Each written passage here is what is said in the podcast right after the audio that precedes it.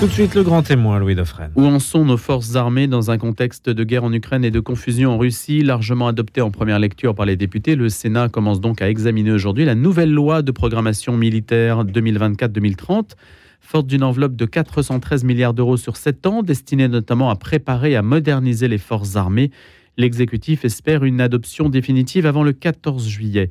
Et donc cette guerre en Ukraine représente évidemment une sorte de levier, aussi un, moyen de communiquer sur la hausse de 40% du budget de la défense par rapport à la période 2019-2025. Christian Cambon préside la commission des affaires étrangères et de la défense du Sénat. Il a les deux fonctions, alors que l'Assemblée s'est distinguée, ces deux fonctions, défense et affaires étrangères. Et il nous fait partager sa vision des choses précisément sur ce point de la loi de programmation militaire. Le grand témoin, Louis Dauphren. Christian Cambon, bonjour. Bonjour. Les armées françaises entrent dans une nouvelle phase de leur développement avec une nouvelle loi de programmation militaire qui sera donc examinée aujourd'hui. Il y a des divergences entre le Sénat et le gouvernement? Oui, il y a une visibilité euh, un peu différente et c'est ce pourquoi euh, le Sénat va tenter d'apporter un certain nombre de modifications, mais qui vont dans le bon sens, tout en reconnaissant que le président de la République et le gouvernement ont fait un effort tout à fait conséquent plus de 100 milliards par rapport à l'actuelle loi de programmation militaire, c'est un effort qu'il convient de saluer. Le tout, c'est de savoir, un, à quoi cet argent va servir, et deux, euh, selon quel calendrier on va le dépenser. L'enveloppe, c'est 413 milliards sur 7 ans. Alors, 413 milliards qui se divisent en deux, 400 milliards de recettes budgétaires, 13 milliards de ressources extra-budgétaires.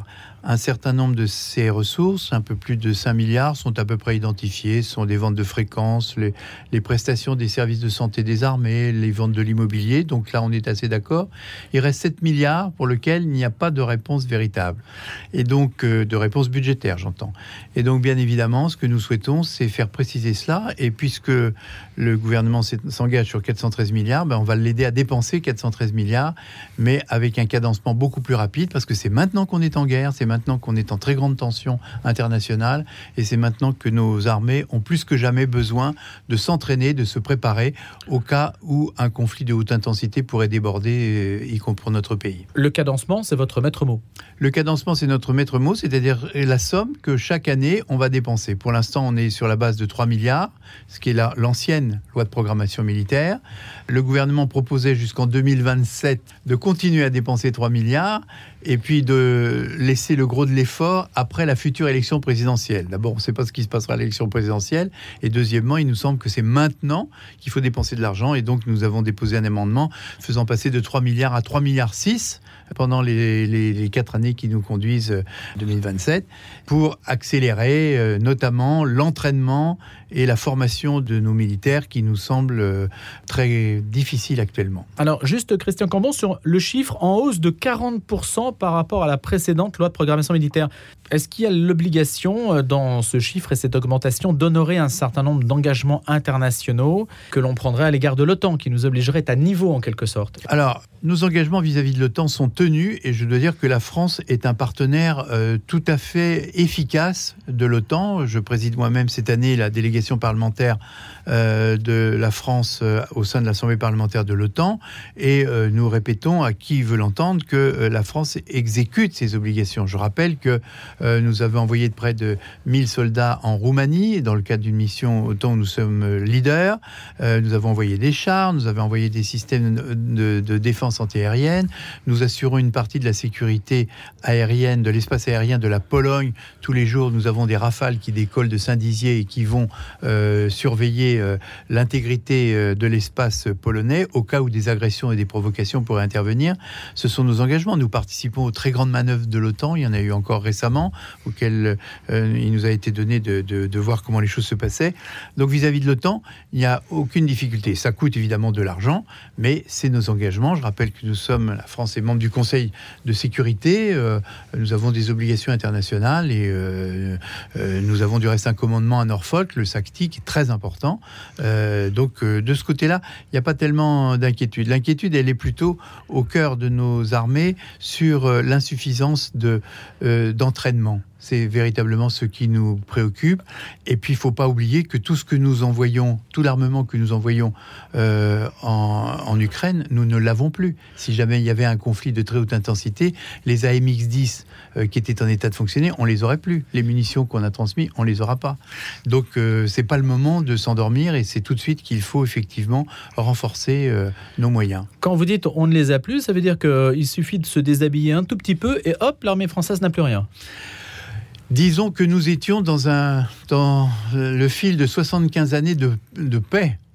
Euh, l'affaire de l'Ukraine a changé tous les logiciels. Moi, je comprends très bien que des ministres du budget de droite et de gauche, du reste, euh, n'avaient pas envie de dire eh, tiens, je vais consacrer 500 millions, 800 millions à acheter des munitions qui, dans 5 ans, seront pérennes et dont on n'aura pas, euh, seront périmées et dont on n'aura pas l'utilisation. Donc, effectivement, nous avions une armée de corps expéditionnaires, c'est-à-dire capable de se déployer euh, en Afrique, en Orient, l'a montré avec quelle efficacité. Et moi, je veux rendre hommage à ces soldats qui savaient faire ce métier. Maintenant, ce qui nous manque c'est de l'épaisseur, c'est-à-dire des quantités. À la fin de la loi de programmation euh, en 2025, nous aurons en missiles complexes euh, en réserve l'équivalent de ce qui a été tiré la semaine dernière en Ukraine. Ça donne une idée.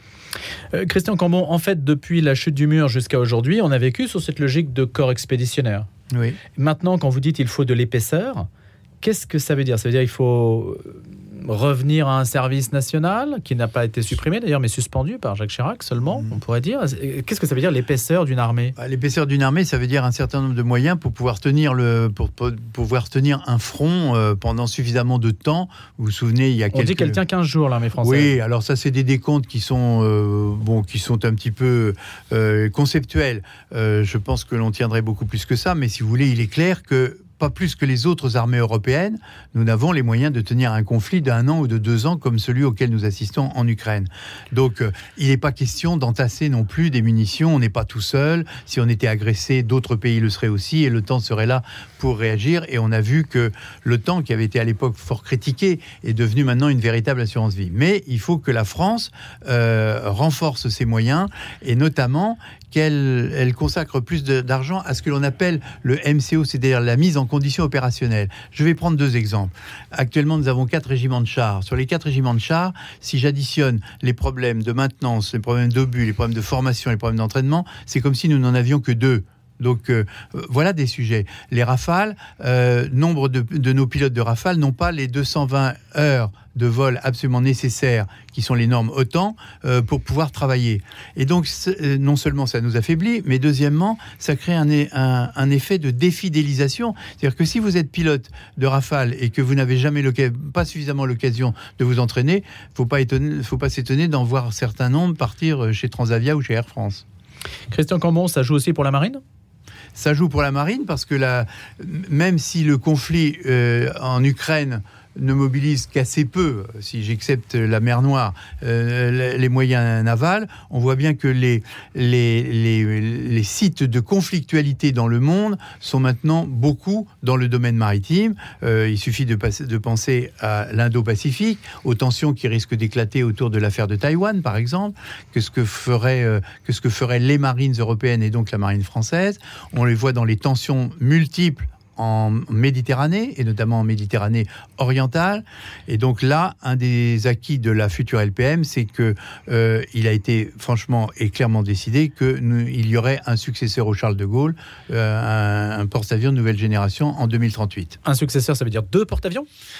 Non, euh, de mon point de vue, je ne pense pas que la France puisse se payer deux porte-avions. Je le regrette, mais il faut regarder les choses en face. Je pense qu'effectivement, il faut déjà avoir un, porte-avions euh, successeur du Charles de Gaulle, et euh, pour que le tuilage puisse se faire et qu'on ait en permanence un moyen très important d'emporter non seulement de l'aéronaval, mais aussi, à mon sens, des drones, parce que les drones sont en train de faire irruption dans la tactique, dans la logistique militaire.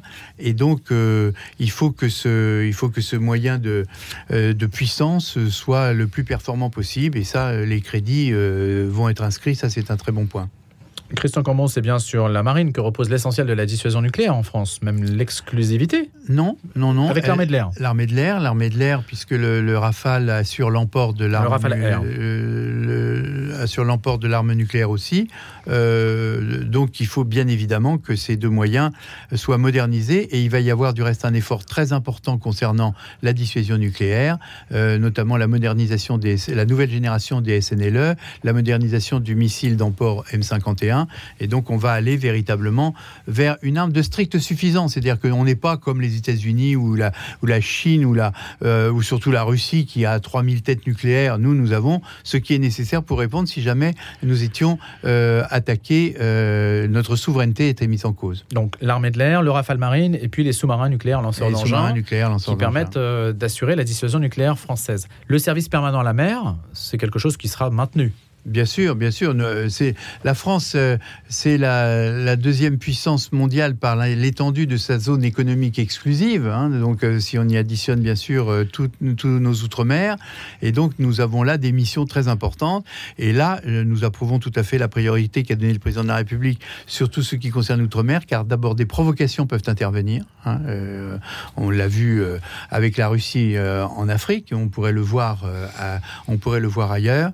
Et ce ce sont des zones économiques très importantes que nous avons la nécessité de protéger. Il y a une pression sur l'espace maritime français, donc par des puissances euh, peut-être comme la Chine, hein, sur l'île Tromelin par exemple, hein, les îles éparses autour de Madagascar par exemple. Hein, c'est un espace qu'il faut lutter, enfin sur lequel il faut lutter pour le préserver. Tout à fait. Jusqu'à présent, on l'a fait avec nos moyens. Euh, hmm. Moi, j'ai eu l'occasion d'aller en Nouvelle-Calédonie. Bon, on avait un patrouilleur qui est déjà très ancien, on avait un Puma qui, font un service extraordinaire. Mais si vous voulez, euh, pour se prétendre et se dire puissance de l'Indo-Pacifique, euh, il faut y mettre les moyens que nous n'avons pas pour l'instant. C'est pour ça que là, la loi de programmation militaire va renforcer nos moyens, ce qui est une très bonne chose. Je reviens à l'OTAN, Christian Cambon. Le pilier européen de l'OTAN doit-il se traduire par une mutualisation des moyens et peut-être euh, une collaboration euh, supérieure de puissances qui sont moins armées que nous pour aider l'armée française à, jouer un rôle plein en Europe? Est-ce que ça, c'est une idée C'est une idée qui n'est pas nouvelle? Mais la France est souvent euh, plainte d'être seule, en particulier en Afrique, seule au nom de l'Union européenne.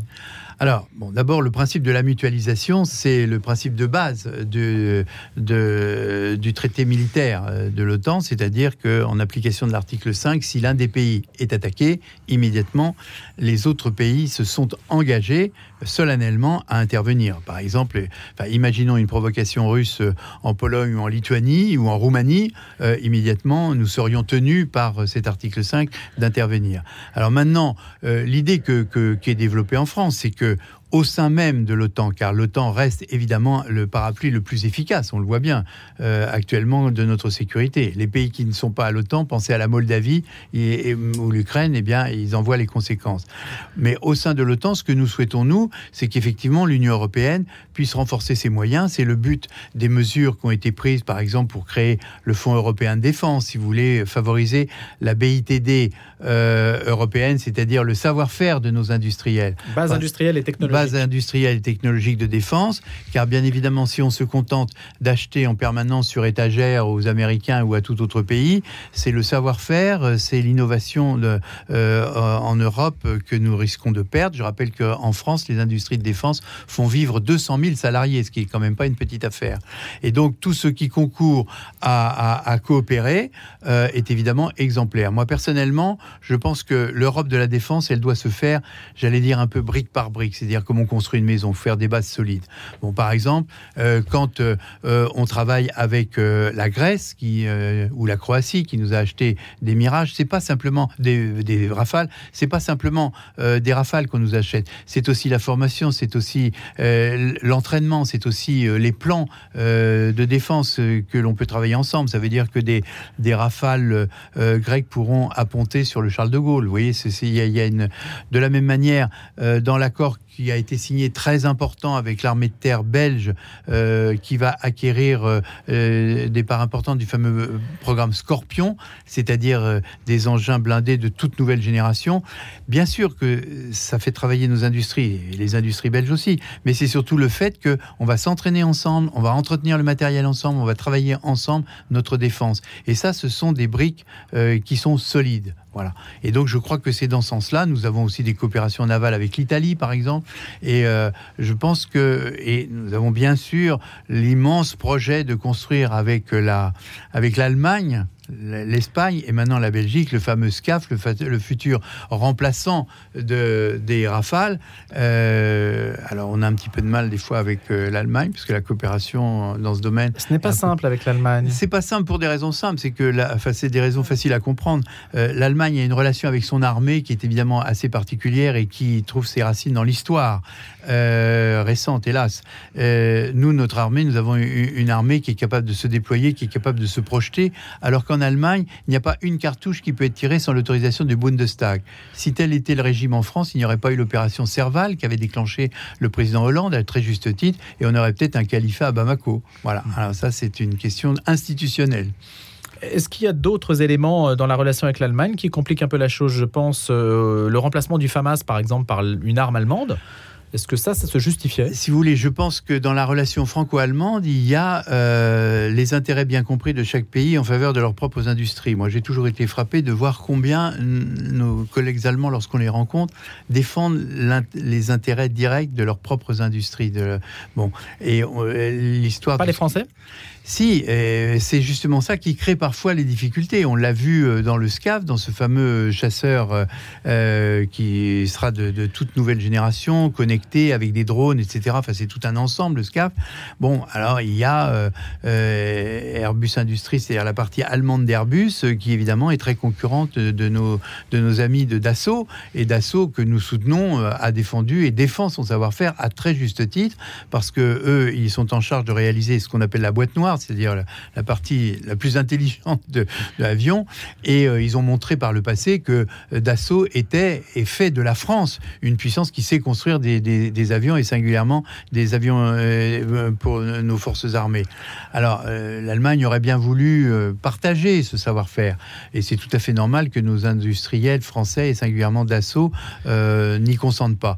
Alors des accords ont été pris, les choses avancent doucement, mais ce sont des des, euh, ce sont des montants qui sont tellement importants qu'il est absolument nécessaire de trouver nos coopérations. Car d'un autre côté, il, n'y aura plus de. L'armement devient tellement sophistiqué que ce sera plus euh, très facile euh, pour un seul pays de concevoir à lui seul un armement. C'est pour ça qu'il y a eu euh, ces réussites. Regardez la 400M qui, part sur une technologie d'Airbus adaptée aux armées. Maintenant, après quelques déboires au départ, c'est une, c'est une technologie extraordinaire et des, des A400M, on en voit un peu partout parce que ce sont des avions militaires excessivement bien conçus et qui fonctionnent bien. C'est le résultat d'une coopération européenne. Christian Cambon, il y a la défense, il y a aussi l'esprit de défense. Est-ce que les populations aujourd'hui, la population française, est suffisamment informée, suffisamment initiée aux enjeux de la défense pour y engager, s'y engager, hein, pour y faire carrière? Est-ce que ça attire suffisamment? Est-ce que dans la loi de programmation militaire, il y a des éléments là-dessus que vous prévoyez? Alors ça, c'est un, sujet sur lequel on souhaite effectivement revenir avec le gouvernement au cours de la discussion, parce que nous voyons bien que, alors même comme je l'ai dit tout à l'heure, que nous avons une armée euh, excessivement efficace, euh, assez formidable et appréciée par le monde entier. Moi, j'ai eu des contacts avec des, des, officiers, des généraux américains qui disent l'armée française, vous êtes absolument exceptionnel. Et pourtant, on voit dans le même temps ce qu'on appelle une défidélisation, c'est-à-dire que soit euh, les jeunes en grande partie ne vont plus vers ces postes qui sont ouverts, soit même parfois des militaires qui font carrière s'en vont prématurément ou ne renouvellent pas leur contrat. Donc ça, c'est un problème de conditions euh, de vie militaire et donc euh, c'est un sujet que nous avons en tête. c'est des profils de carrière, des, des progressions salariales. moi, je vois des jeunes qui entretiennent la dissuasion nucléaire, donc qui ont des postes d'excessive responsabilité et qui ont des salaires qui n'ont rien à voir avec ce qu'on est capable de leur offrir dans le privé. Donc là, il y a une réflexion de fond à avoir euh, sur ce sujet, parce que la défidélisation, pour donner un exemple, 1500 euh, postes étaient ouverts au recrutement dans les armées cette année, ils, ont, ils, ont, ils, en sont, par, ils sont parvenus à en recruter 700. Donc vous voyez, il y a, un... Comme chez les profs, en fait, un peu. Voilà, il y a une vraie difficulté. Et donc il faut euh, retracer des, des, carrières euh, qui permettent euh, bah, une véritable progression et qui permettent à des jeunes de s'engager. Car des jeunes qui veulent s'engager, il, y en a, il y en a beaucoup, mais ils regardent aussi les conditions qu'on leur fait. Il y a un rapport au Sénat qui parle de certaines ONG qui n'en ont que le nom, hein, qui sont financées par certains pays et qui ont pour seul objectif de nuire à ce que vous avez dit tout à l'heure, la base industrielle technologique de défense européenne et française. On les connaît, ces ONG Oui, ça fait l'objet de... Mais elles ne sont pas citées dans le rapport Non, parce que ce sont des affirmations très graves. Et donc, euh, si euh, le rapport le dit, c'est qu'on en a des sentiments précis. On est en train d'aller certainement un peu plus loin. Et on sait que. ONG française? Oui, des ONG françaises ou, des ONG internationales qui sévissent en France et euh, qui sont animées par des puissances, on voit à peu près lesquelles, par les temps qui courent. Hein. Et, bah non, je ne vois pas.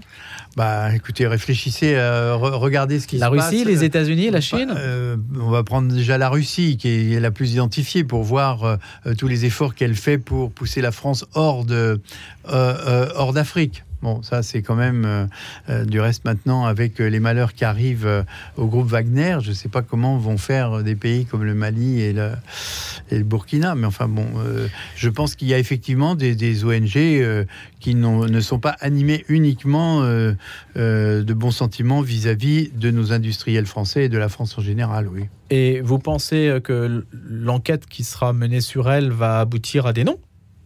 Ça va sortir? Ah bah il y aura certainement le moment venu si on a les preuves nécessaires et publiables. Euh, oui, je pense que euh, je, je, pense que l'on dira un certain nombre de choses. C'est tout à fait normal. Ça fait partie de notre sécurité nationale. S'il y a des gens qui jouent contre l'intérêt national et contre notre souveraineté, il est tout à fait normal qu'ils soient dénoncés. Un dernier mot, Christian Cambon, le fameux canon César qui a été l'emblème de l'engagement de la France en Ukraine. Est-ce que j'avais juste une question de savoir à partir de quand un pays en fait est-il en guerre? Est-ce c'est une question que beaucoup de gens se sont posées. Est-ce que quand on donne une pièce aussi importante que celle du canon César, est-ce que ça nous met de facto comme un pays belligérant?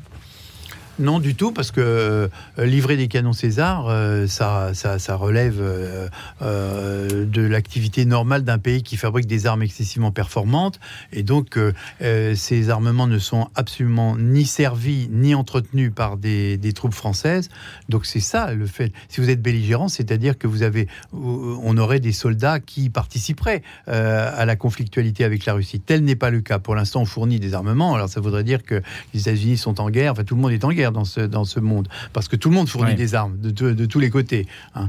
Donc euh, la France, effectivement, euh, et, euh, fabrique des armes, et c'est ce pourquoi, du reste, nous souhaitons un meilleur contrôle du Parlement sur ce secteur-là, qui est un vrai sujet. Hein. On, on, va proposer quelques amendements, et je vais notamment en proposer un pour faire en sorte que le Parlement soit mieux informé des conditions dans lesquelles les exportations d'armes sont organisées. C'est-à-dire comment elles sont achetées? Et comment elles sont vendues surtout et à qui elles sont vendues et, à qui elles sont vendues. Ce n'est pas transparent ça. Parce que l'idée, je rappelle, c'est que le principe, c'est de vendre des armes défensives. Alors, il ne faut pas que les armes défensives soient offensives. Donc, il peut toujours y avoir le risque d'un gouvernement ou d'un régime de se servir d'armes défensives. Vous pouvez, un, pistolet, vous pouvez vous en servir pour vous défendre, vous pouvez aussi vous en servir pour agresser quelqu'un. Donc, il faut être très vigilant. Et je pense que le Parlement doit être un peu mieux informé de la manière dont les choses se font. Non pas que nous ayons un doute sur cette fameuse SIEMG, cet organisme du Premier ministre qui contrôle les licences, mais dans un régime démocratique et parlementaire, il faut que le Parlement puisse en entendre. Vous estimez que ça devrait être mieux contrôlé encore? Oui, je crois. Merci Christian Cambon, président de la Commission des Affaires étrangères et de la Défense du Sénat.